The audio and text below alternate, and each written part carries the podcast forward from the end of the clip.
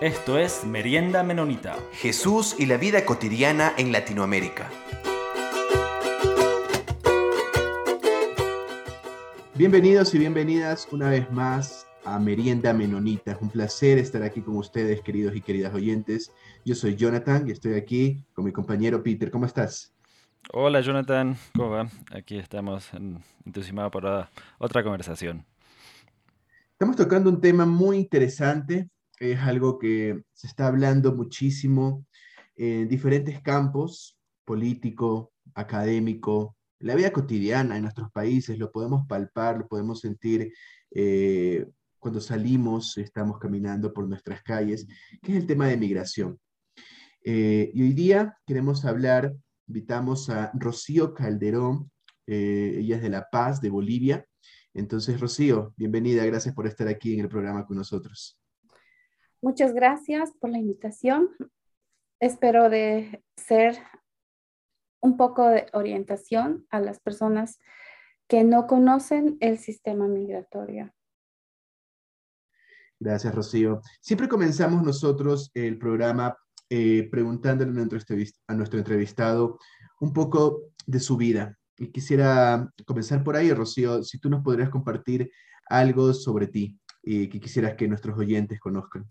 Bueno, mm, eh, yo soy eh, mamá, tengo tres hijas, estudiantes de la universidad. Eh, vivo con una de mis hijas, la mayor, y dos de mis hijas están estudiando todavía en Bolivia. Trabajo con el programa de visitas de Casa Mariposa, que es un programa de visitas a los centros de detención de migración.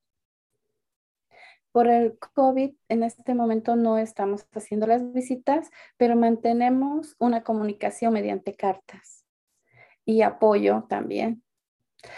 Eh, también eh, soy cocinera, trabajo en un restaurante.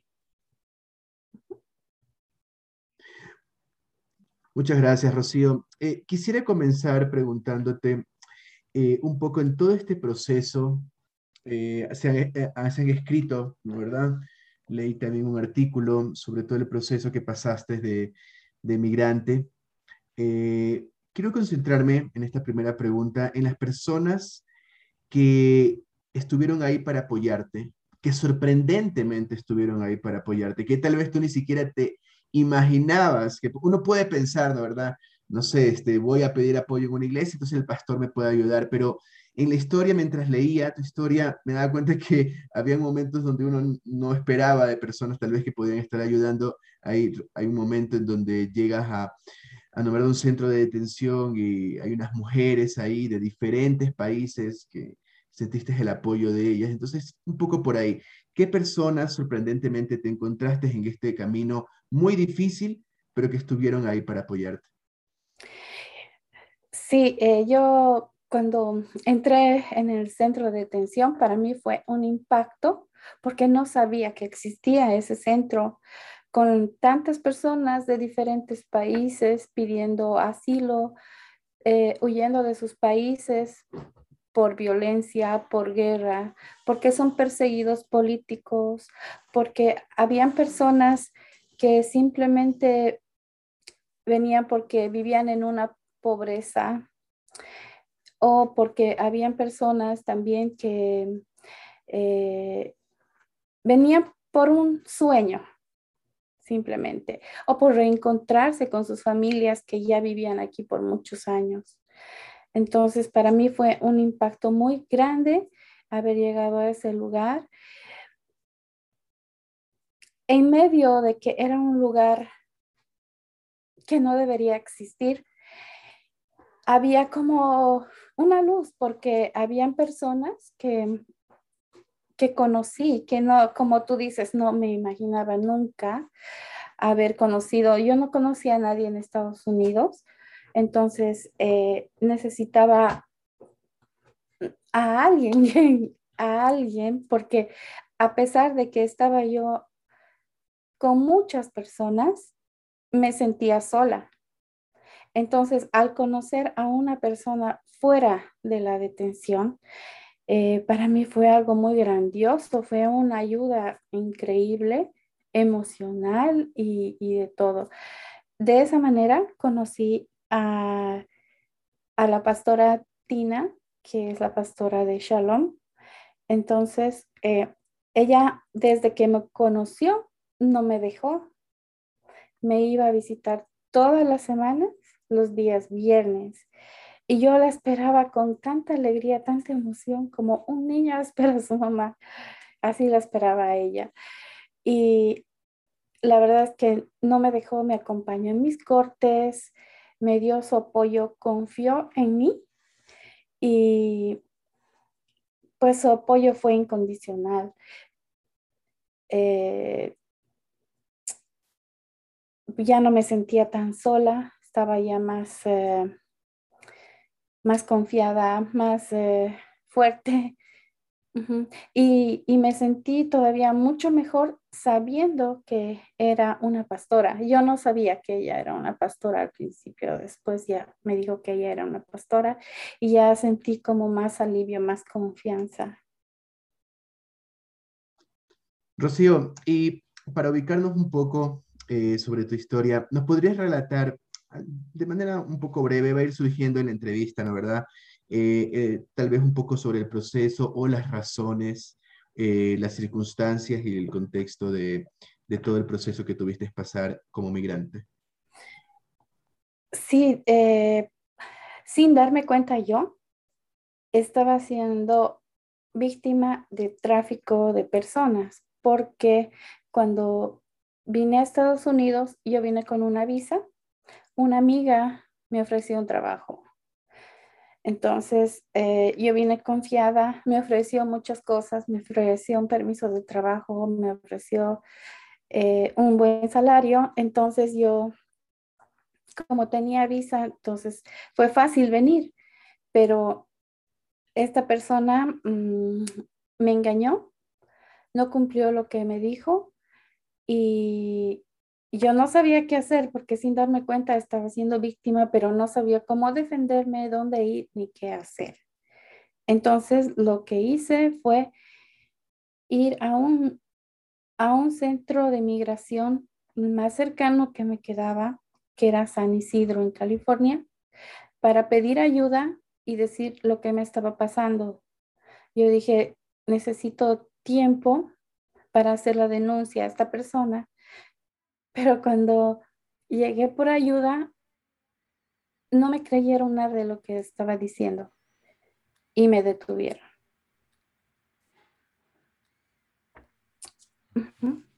Esa fue la primera parte que pasó. Entonces ahí este, llega a, este centro de, detención. ¿Dónde está ubicado el, ese, ese centro de detención donde lo conoció a la pastora?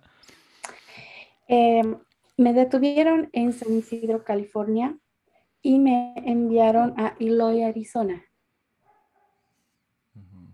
Entonces ahí en, Arizona es ya donde se, encuentra, ah, bueno, en este espacio donde, como usted dice, había personas de, muchos diferentes lados ah, y como usted dice, inclusive de alguna manera, este, Sí, una cárcel que uno, uno pregunta por qué existe este lugar en, primer lugar.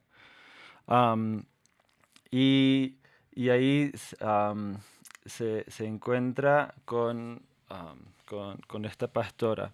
Y, entonces de ahí nos puede seguir un poco el, relato de, cómo, sí, después, cómo, cómo llega a salir de, de ese espacio en, Arizona? Eh, cuando llegué a la detención, me hicieron otra entrevista.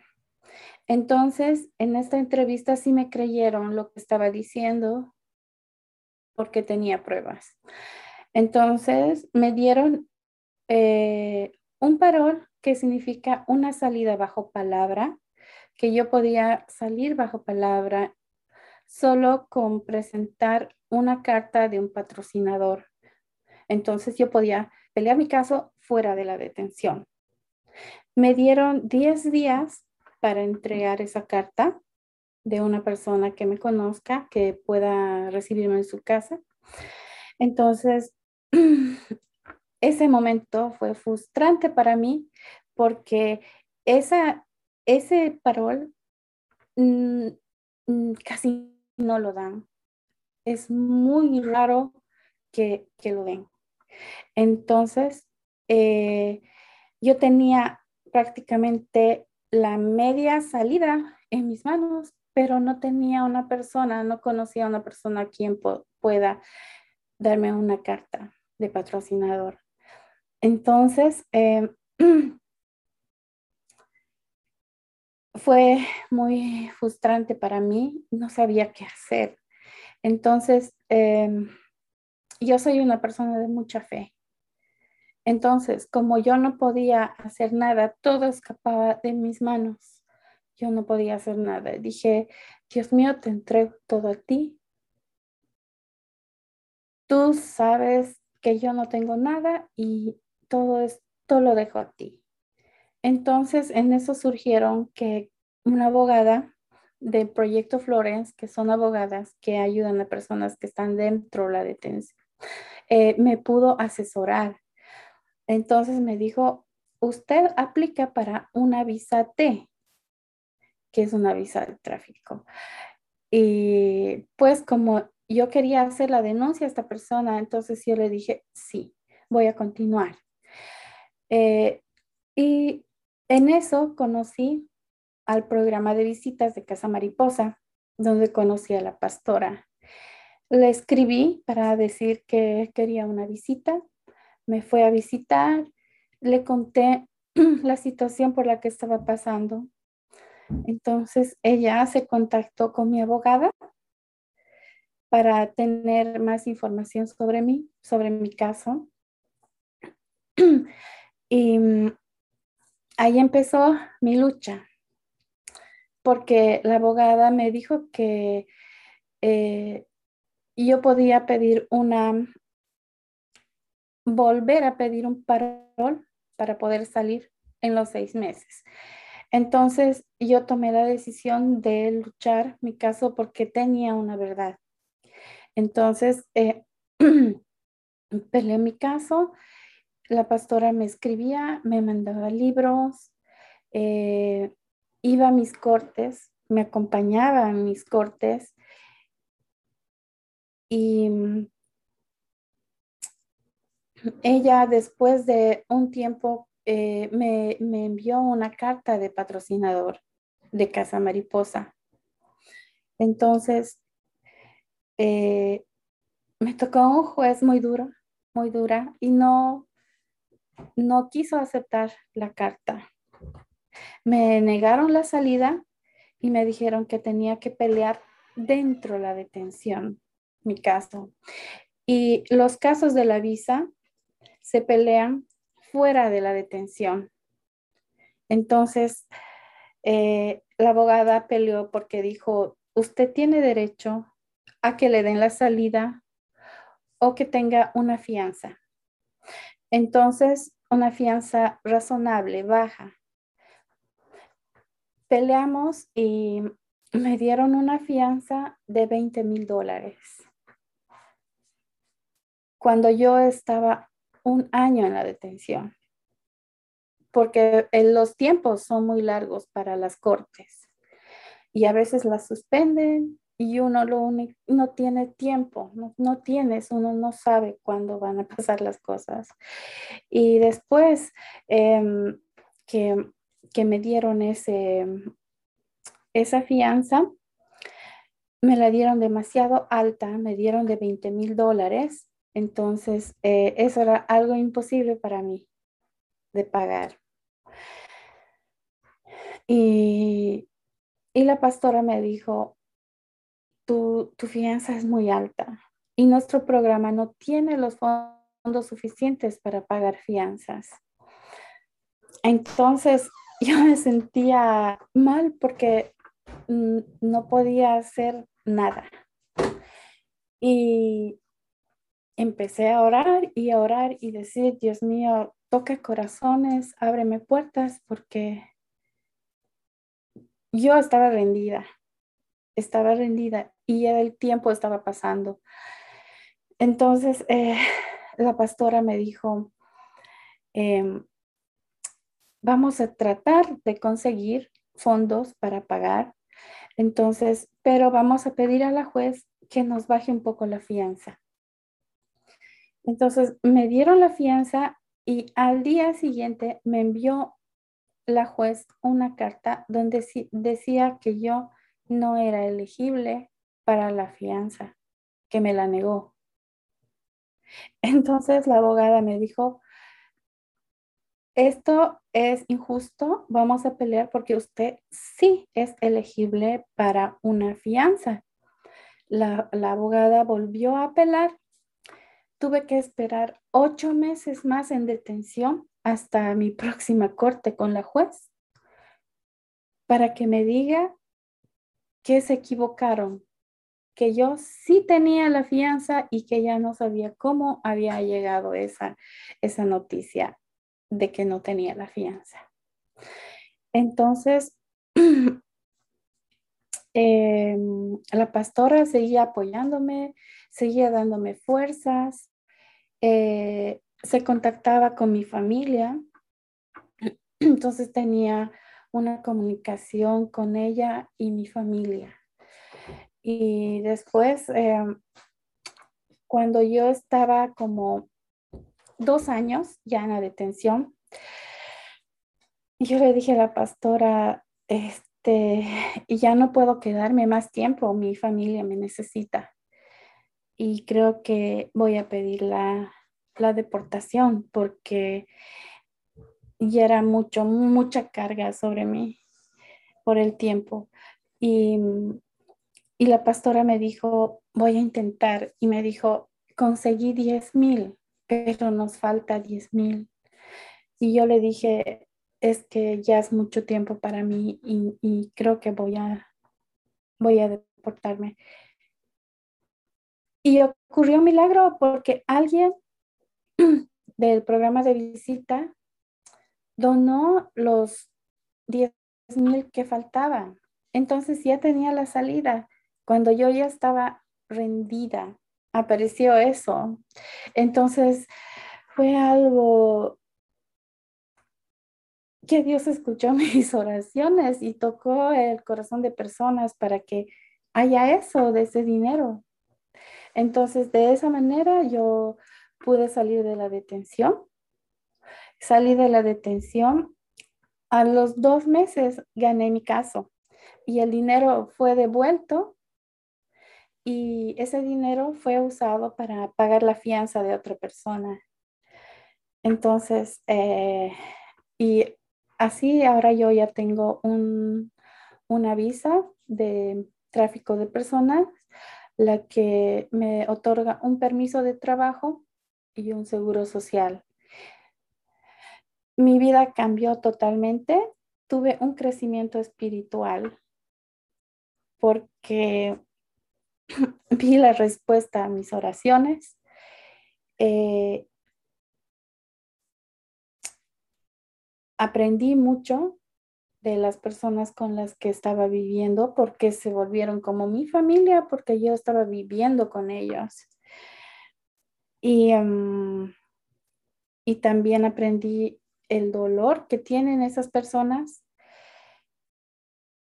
que sufren los diferentes problemas que hay en diferentes países que yo ignoraba. Entonces, eh, fue muy poderoso y más habiendo conocido a la pastora Tina, que ahora soy miembro de su iglesia. Y también es una amiga para mí, ella. Muchas gracias, Rocío, por, por, contarnos eh, este, este testimonio. y, claro, esto es, es, muy llamativo todo el, proceso que, usted vivió de, esta realidad.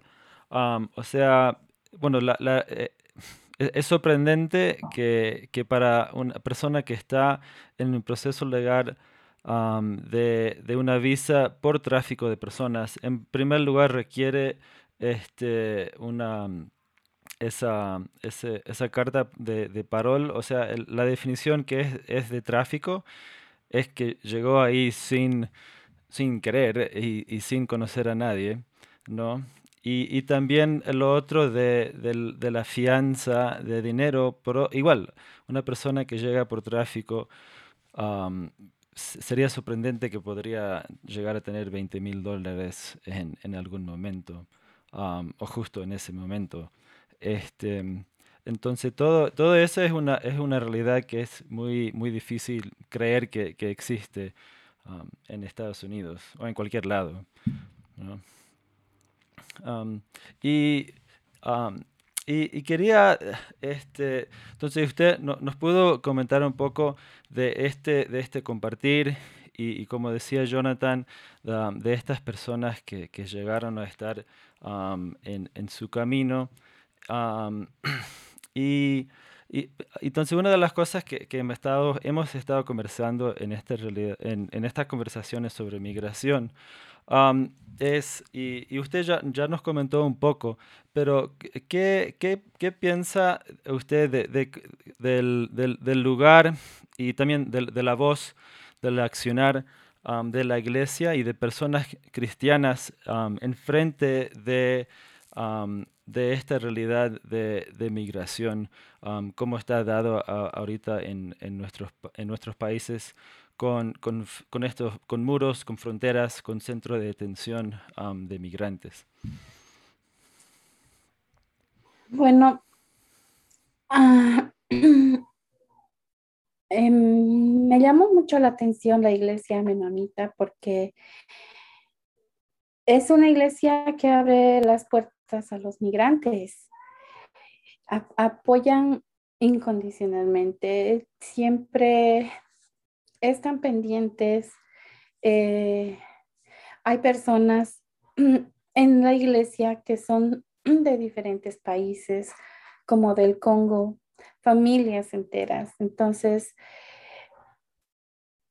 es un gran apoyo a la iglesia y tal vez yo me siento como adoptada porque era como si no tuviera nada. Pues no tenía nada ni a nadie aquí. Y en ningún momento yo había pensado vivir en Estados Unidos. Solo quería quedarme seis meses que duraba mi visa y retornar a mi país. No tenía un pensamiento de, de quedarme. Pero eso fue como una adopción entonces ahora conozco a muchos miembros de la iglesia que son mis amigos, siempre me apoyan, me tratan muy bien y tenemos em, esa conexión porque eh, me dieron la oportunidad de ser coordinadora del programa de visitas. Entonces, cuando yo tengo alguna actividad, digamos, para escribir cartas a las personas que están en detención, entonces, la iglesia apoya porque ellos escriben conmigo, siempre están dispuestos a ayudar y, y tal vez eh, podamos aprender a hacer, eh, a tener eso de adoptar al migrante. Puedes, puede ser como un hermano, como un tío, no sé, dar, dar ese ese toque familiar que no tienes. Entonces, y, y aquí en, Arizona es, es, es, muy triste como las personas eh, están en el centro de detención de Eloy, eh, pero sí se puede hacer algo, sí se puede. Se puede hacer mucho el, escribir una carta a una persona con palabras de ánimo es como si la persona estuviera yendo en, persona a decirle, hola, ¿cómo estás? Me llamo Rocío, tú eres una persona que tienes valor, tienes sueños y no estás solo. Solo esas palabras son como mágicas que pueden ayudar mucho. Y Rocío, y aparte de, esas cartas que, escribe, eh, ah, ¿qué, más le, podría decir a, una, persona que está en, el proceso de, quizás de, de, estar en esa situación de migración forzada, de salir de su país, de buscar otro, otra, otra esperanza? Ah, ¿qué palabras le, podría contar a una persona o, como usted ahorita dijo, alguien que está detenido por, por intentar de buscar algo mejor por su familia? o en nuestro caso acá en Sudamérica, la realidad de, muchas personas venezolanas. o ahora también en Ecuador hay, hay, este, hay también un movimiento de intentar de, ir al norte de Estados Unidos. ¿Qué podría decir a esas personas? Pues mi punto de vista ahora ha cambiado, porque yo no puedo decirles no vengas, porque ellos están viniendo por un sueño, por un cambio mejor. Entonces, lo único que les diría es que Dios bendiga sus caminos, sí, y que se pongan en las manos de Dios. Él, con mucha fe, Él, él nos lleva. Porque no puedo decirle, no vengas. Tiene que ser, no, no tiene que haber fronteras, no tiene que haber barreras. Ajá. Tiene que, tienen que ser bienvenidos. Porque hay personas que los están esperando y como a mí me ayudaron. Rocío, si pudieras eh, decirnos alguna cosa que hubieras podido tal vez, eh, no sé, o hacer diferente, o estoy hablando justamente en todo el proceso, ¿no verdad? En todo ese camino tan difícil a veces de abandonar su país, de migración, o de algo que tú crees que te hubiera ayudado, por más pequeño que sea, como por ejemplo haber recibido estas cartas de esta pastor, ¿qué sería? ¿Qué, qué, qué es lo que tú buscas hacer ahora, por ejemplo, en este proyecto que estás para poder acompañar eh, de la mejor manera a personas que han pasado por situaciones similares a la que tú pasaste? Sí, eh, en mente yo tengo muchas cosas para poder ayudar. Eh, he visto de muy cerca a las personas y he visto con la actitud que vienen y muchos vienen con, con el pensamiento de trabajar y ser mejores. Entonces, lo que yo estoy haciendo es em, pues tratar de buscar eh, un lugar y a personas que puedan dar las cartas de apoyo, porque hay mucha gente que viene, como dice Peter, de, Ecuador, de Venezuela, que sabemos que esos países están terriblemente mal, entonces vienen y no tienen un patrocinador y se quedan en la detención hasta que lo tengan. Entonces, conseguirles una carta de apoyo a las personas que nos piden cartas de apoyo. Eh, porque a veces solamente necesitan esa carta para poder salir. No necesitan ni fianza. Tal vez también eh, conseguir eh, fondos para poder pagar fianzas. Y es un sueño que tenemos en el programa de, de visitas, de tener una casa física para que las personas puedan llegar ahí. Y yo tengo, tengo un sueño que recién lo estoy haciendo un emprendimiento. Estoy empezando con un pequeño negocio y quiero, quiero ayudar. Eh, quiero enseñar lo que yo sé a las personas que, que pueda, que salen de detención, ayudarles. Eh, mi proyecto es de, de comida, entonces voy a tener un food truck y quiero que estas personas estén trabajando conmigo, pero yo enseñándoles a que ellos puedan trabajar en otros lugares, en otros restaurantes, no siempre conmigo, sino que estén preparados. Ese, ese también es mi, mi deseo. Y Rocío, y, um, ¿qué, qué, qué, comida uh, sueña preparar ahí en, en su food truck? Eh, voy, eh, recién lo vamos a abrir. Vamos a tener salteñas. Wow. Y, y, y, comida de la calle boliviana. Ya, entonces nos va a tocar ir a, Arizona a probar sus salteñas. Claro que sí. Ok, sí, muchísimas gracias, muchísimas gracias Rocío por, por, aquí, por, por compartir su, su, su testimonio, por este, este, esta realidad que, que, toca a tantas personas vivir en, en, en nuestro mundo. y gracias también por, por, contar estas historias de igual, de igual manera de, de ánimo de, de, de, personas que, que, pudieron, que Dios puso en, en su camino y muchas gracias por, por, por, contar, por contar estas historias y, por su tiempo. Jonathan, ¿algo más para cerrar?